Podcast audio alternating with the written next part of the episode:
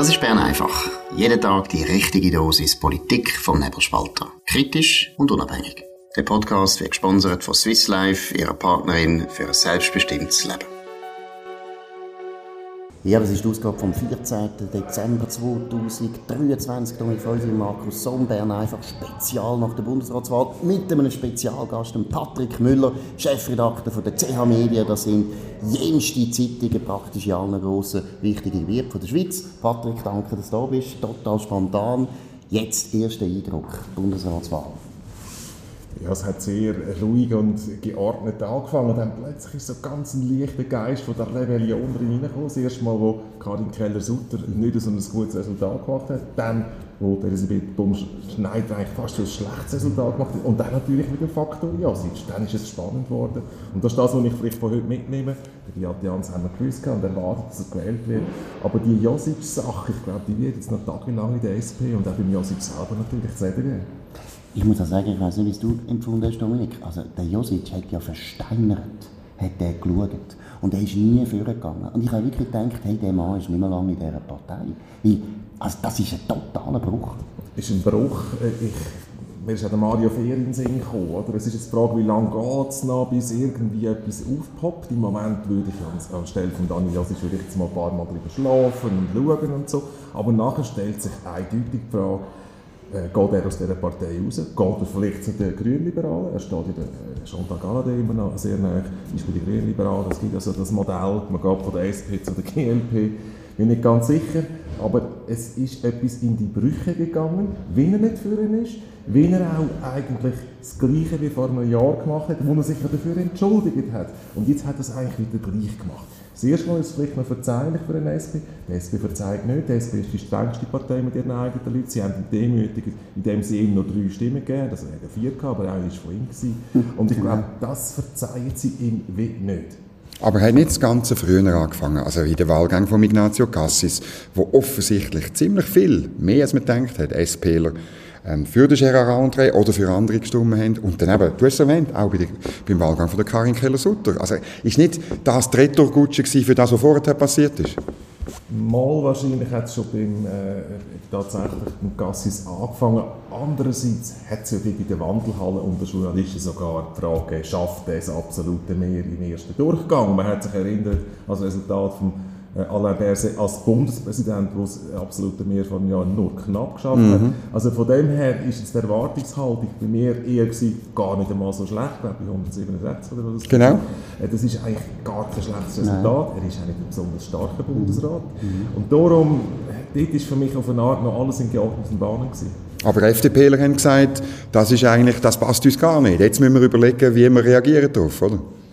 Also ich habe es ja ausgerechnet, ich habe es jetzt am Memo angeschrieben, oder? wenn du mal schaust, äh, das Stimmenverhältnis.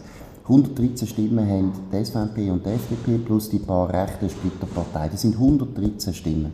Dann nimmst du dazu die 44 von der Mitte. Ich gehe jetzt einmal davon aus, zwei Drittel von der Mitte hat sich an Konkordanz gehalten und hat auch Gassis gewählt.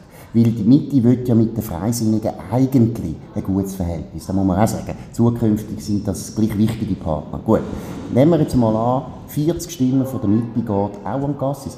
Dann hast du am Schluss nur noch etwa höchstens 10 Sozialdemokraten, die den Gassis gewählt haben, weil es gibt noch ein paar wenige GLPler. Es gibt die EVP, die todsicher Gassis gewählt hat. Also ich habe es dann ausgerechnet, am Schluss hast du je nachdem etwa 10 oder höchstens 15 Sozialdemokraten. Und dann muss man mal überlegen, ich meine, das ist eigentlich schon ein starkes Stück. Der Bidon, äh, wie heißt der Bendaron hat am Anfang gesagt, wir stehen zur Konkordanz. Er hat es gesagt. Und er hat gesagt, das ist ein einzigartiges System. Aber das ist natürlich nicht gemeint, dass sie dann nur mit 15 Stimmen höchstens, so sagen wir jetzt noch grosszügig, 20 der Gassis werden. Von 50? Sie haben 50 Stimmen.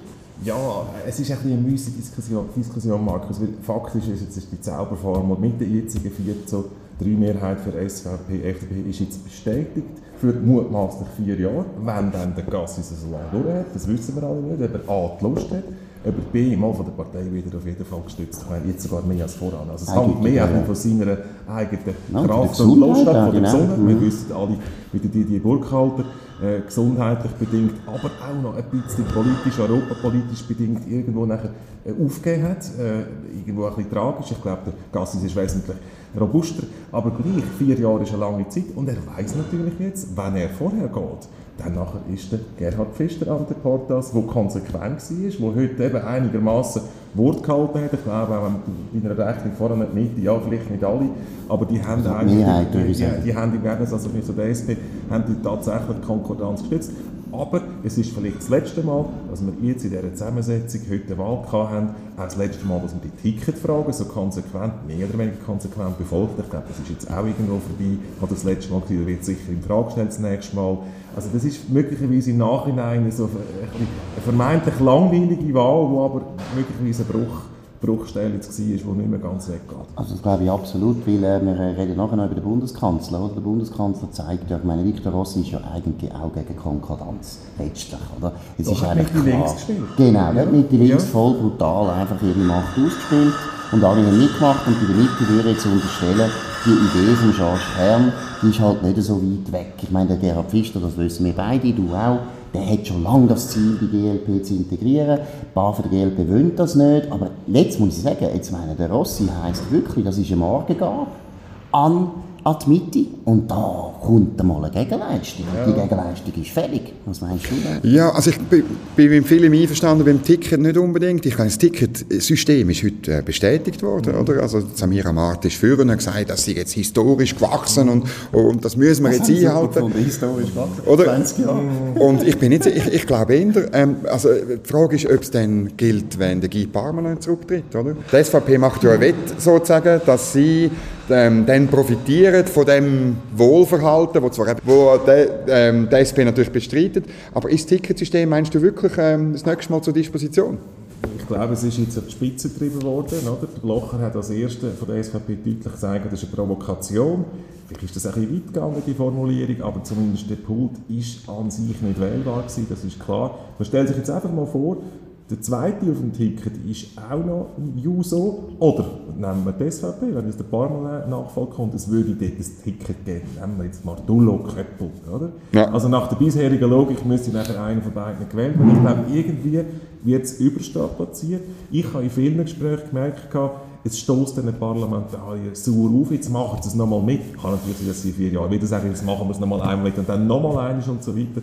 Ich glaube, die SVP müsste wirklich vorangehen, weil sie hat ja eigentlich das Ticketsystem ausgelöst damals, Locher, Metzler und dann Abwaldlocher und sie hat dann in den, in den Statuten die Zweidrittelmehrheit mit dem Parteiausschluss oder Fraktionsausschluss reingenommen.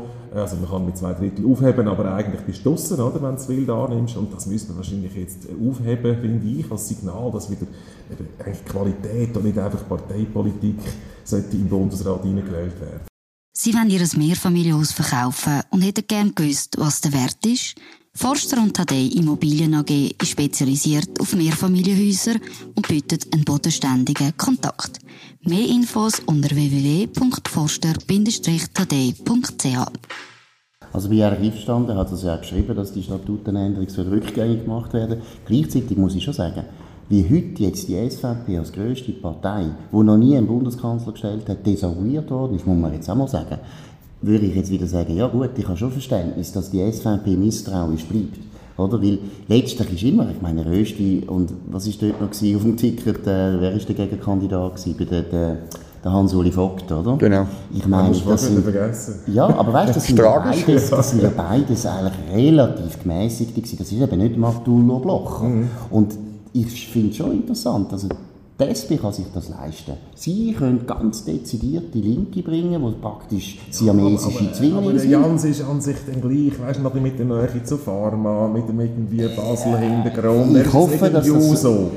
Du, aber der Jans ist jetzt also als Nationalrat ist schon sehr dezidiert links gewesen. Ich finde auch, er hat sich verändert als Regierungspräsident. Jetzt kann man immer sagen, ja, das ist vielleicht auch nur, äh, wie soll ich sagen, opportunistisch gewesen. Ich traue jetzt ihm das auch zu, dass er in die Rolle geht. Aber trotzdem, es bleibt dabei, die SP kann sich mehr erlauben als die SVP. Ich kann nur sagen, jetzt nach der Bundeskanzlerwahl muss ich sagen, ja, dass die SVP immer noch misstrauisch bleibt, ist irgendwo verständlich, weil das ist jetzt eine Machtdemonstration von Mitte links wo ich finde, ist rücksichtslos gewesen. Und sie macht auch keinen Sinn. Ich meine, die GLP ist offiziell nicht Mitglied von der Regierung. Also das heißt eigentlich, sprich Opposition. Es kann doch nicht sein, dass der Sprecher von der Regierung in der Opposition hockt. Du musst dir mal vorstellen, das wäre Ist das so parteipolitisch überhaupt wichtig? Ich weiß nicht, ich meine, vor dem Turnher hat man eigentlich den Bundeskanzler gar nicht so gekannt. Oder, oder die hat nicht so eine Bedeutung gehabt, wie der Turnher rhetorisch und überall so auftreten ist, dass man in Erinnerung behalten hat, ist die Funktion plötzlich so zu einem achten Bundesrat geworden. Das hat man schon immer gesagt, dass es der achte Bundesrat ist, aber faktisch ist er das überhaupt nicht. Man könnte es auch so sehen, dass man sagt, indem man eine Art ist, das ein bisschen aus dem Regierungsparteienkartell rausnimmt, ist das eigentlich auch noch erfrischend. Konsequenterweise hätte man einen Parteilosen natürlich eigentlich wählen das ist nicht passiert, jetzt hat man einen GLP genommen. Aber ja, machtpolitisch gebe ich dir recht. Äh, Ich glaube, es ist ein Zwei-Phasen-Plan von Gerhard Pfister. Jetzt einmal aus, das ist jetzt eigentlich ein Experiment, um zu schauen, ka- kann so eine Koalition funktionieren? Sie hätte wahrscheinlich auch können funktionieren Ja, ja. weil er, und Natürlich. möglicherweise wird es bereuen, dass er es nicht gemacht hat. Ich weiß ja nicht genau, wie die Wahlen in vier Jahren rauskommen. Es kann viel passieren in vier Jahren. Die Mitte hat jetzt sehr gut performt im, im Oktober. In vier Jahren kann sich das wiederholen oder auch nicht. Und dann ist der zweite Sitz für die Mitte oder für den GLP, Mitte, wie auch immer geartete zentristische Block, ist dann irgendwie wieder vom Tisch. Also ich sage, wenn der, wenn der Gerhard Pfister nicht verkündet hätte, wir wählen keine ähm, äh, Bundesräte ab, die im Amt sind und wieder antreten, dann wäre er wahrscheinlich Bundesrat, oder nicht? Wobei, ich muss ehrlich, ehrlich sagen, ich bin ja gestern dann überzeugt worden, dass eigentlich alle die Geheimpläne, die ich geschrieben habe, erstens haben alle gestimmt, zweitens haben sie dazu geführt, dass keiner zur Anwendung gekommen ist, weil ich also extra deswegen geschrieben habe, ich könnte es ein bisschen übertrieben, aber ich würde jetzt behaupten, der erste Geheimplan haben sie sich durchaus überlegt, weil die SP, du siehst es jetzt beim Victor Rossi, wie rücksichtslos die durchsetzen, was sie wollen. Aber beim Gerhard Pfister muss ich jetzt ehrlich sagen, ich glaube, er hat recht gehabt dass er jetzt noch nicht angetreten ist. Wir haben ja immer gesagt, der katholische Melancholiker, oder? Er ist, äh, Und das stimmt ja auch, er ist, er ist für das wahrscheinlich zu sehr Germanist, oder? Hamlet. Aber eigentlich, und das hast du am Ergebnis von der Amherd, die Amherd ist angezählt. Die wird höchstens noch ein Jahr bleiben, vielleicht zwei. Und der Gerhard Pfister hat genau recht. Er weiss, hey, also wenn die geht, dann bin ich in der absoluten Pole Position, weil ich habe jetzt nicht das Gleiche gemacht wie der Josic, nicht der gleiche Fehler, dass ich zu früh gegangen bin. Der Josic ist verschnetzelt worden. Und zweitens, in der Partei muss man auch ehrlich sein, ehrlich hat es gleich keine Alternative, weil der Benny Wirth, wo der härteste Rivale ist, der ist St. Galler. Zwei St. Galler geht eigentlich nicht. Die Innerschweiz wartet schon lange. Also ich würde sagen, wenn Damherd, und da bin ich eigentlich jetzt mittlerweile überzeugt, die wird nächstes Jahr zurücktreten, die wird noch ein Jahr Bundespräsidentin sein, schlecht gewählt, oder? Die ist nicht beliebt, das merkt sie jetzt immer mehr. Und dann ist die Stunde von Gerhard Pfister. Und ob sie dann den zweiten Sitz später noch holen, ist für den Gerhard Pfister dann auch wieder nicht so wichtig. Weil so wichtig wie ein Bundesratssitz für sich selber ist nichts Du anderes. gibst ihm da sehr viel machiavellistische Gaben. Ich glaube, die hat er durchaus auch. Ich bin der, bei der Viola Amherd der Meinung, dass sie zwei Jahre bleibt. Das wär, würde aber deine These nicht kaputt machen. Nein, nein. Das, das ist immer noch, dann für Ger- 63, das ist immer noch ja. genug früh. Der Gerhard Pfister hat wirklich wahrscheinlich einen doppelten Matchball. Er kann auf die Amherd warten. Er kann es natürlich auch noch ein bisschen steuern, logisch. Oder? Er kann noch ein bisschen Einfluss nehmen auf ein Jahr, zwei Jahre, vielleicht gleich drei Jahre. Und er kann immer noch dann auf die Wahlen in vier Jahren äh, versuchen, das Resultat zu toppen und den Millimeter Rückstand, den sie noch haben auf die FDP, wo sich aber die Sitzzahl ja nicht widerspiegelt, jetzt sind sie schon Nummer drei, dann kann er sagen, jetzt haben wir legitimerweise einen zweiten Sitz und per Zufall bin ich jetzt der, der das doch könnte besetzen. Ist, die Option ist noch offen. Ich glaube, bei zwei Sitzen ist bei der CVP, wo, oder Mitte, ich sage immer noch CVP, ist dann gleich auch noch Mann-Frau wichtig. Also dort müsste dann wiederum eine Frau kommen. Das geht dann nicht zwei Mitte-Sitze, das geht mit der SVP eigentlich. Und da sehe ich im Moment noch keine Frau, die gerade im Vordergrund steht, wenn der Dammherr würde gehen. Das könnte dafür sprechen, dass es vielleicht gleich noch zu einem äh, Amherd Pfister Interregnum an der Phase könnte kommen, je nachdem, weil natürlich eben auch der Gassis jetzt in den nächsten Genau. Jahren Ich finde den. Ausdruck gut, doppelter Matchball. Es ist ein doppelter Ja, ja. Matchball. Oder? Ich kann warten auf Damherd oder ich kann warten auf den Gassis. Mhm. Und einer von denen verliert nachher. Ich glaube, daher geht nach der Frauenfußball-EM. Das wird sie sicher noch erfahren. Und nachher, irgendwann dann im Sommer, oder du hast recht, gegen Ende 2025, aber dann ist es fällig.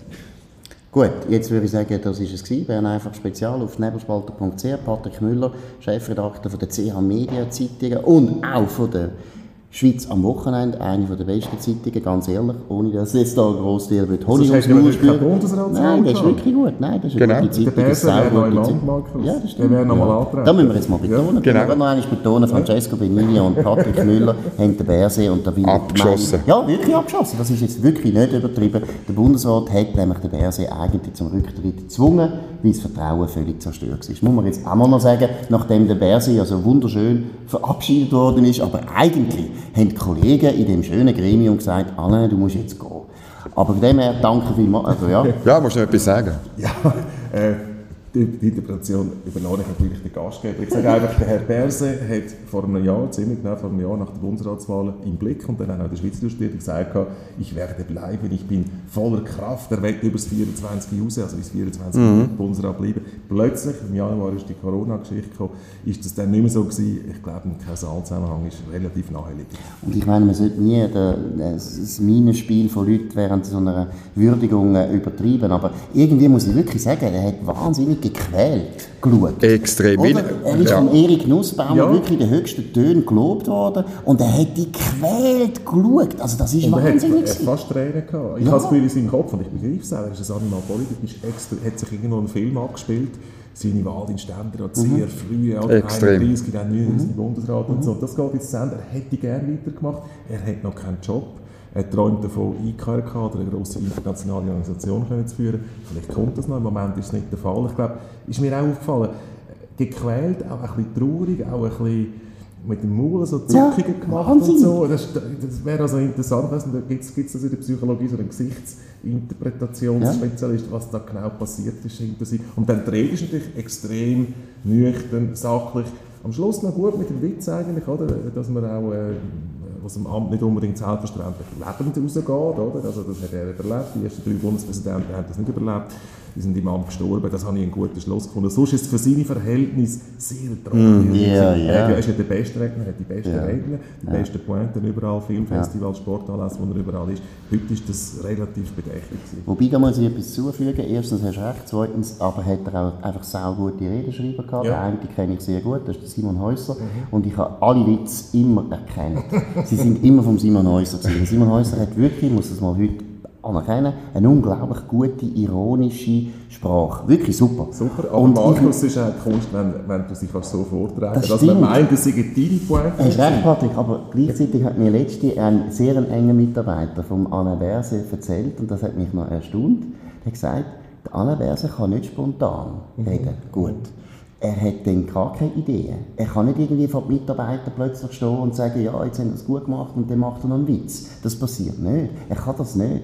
Und das Zweite habe ich gefunden, du hast recht, das war ein guter Witz am Schluss. Aber auch hure traurig. Also makaber. Ist- ist ein makaber. Eigentlich alle anderen sind gestorben. Ja. Ich bin jetzt Gott sei Dank nicht gerade gestorben. Ja. Aber es ist also auch nicht lustig, oder? Ja, oder eben, ich hätte länger bleiben Oder? Äh, Die, die anderen sind so lange geblieben, bis sie wirklich alt gewesen sind. Und Ja, ich, auch lieber ich, muss, bleiben- lieber bleiben, bis sie sterben. ich muss weiterleben, oder? Da ohne Amt, das ist verrückt. Ja, das kann man also biblisch interpretieren. Gell? Gut. Also wir können gerne alles überinterpretieren, aber das ist jetzt Bern einfach spezial mit dem Patrick Müller, Dominik Feusi und Markus Somm. Könnt uns abonnieren auf nebelspalter.ch, Spotify und Apple Podcasts. Könnt uns weiterempfehlen, redet von uns, könnt euren Freunden davon erzählen, könnt uns hoch, hoch, hoch, hoch bewerten. Und vor allem hören wir uns morgen wieder zur gleichen Zeit auf dem gleichen Kanal. Bis dann, eine gute Zeit. Das war Bern einfach, gesponsert von Swiss Life, ihrer Partnerin für ein selbstbestimmtes Leben.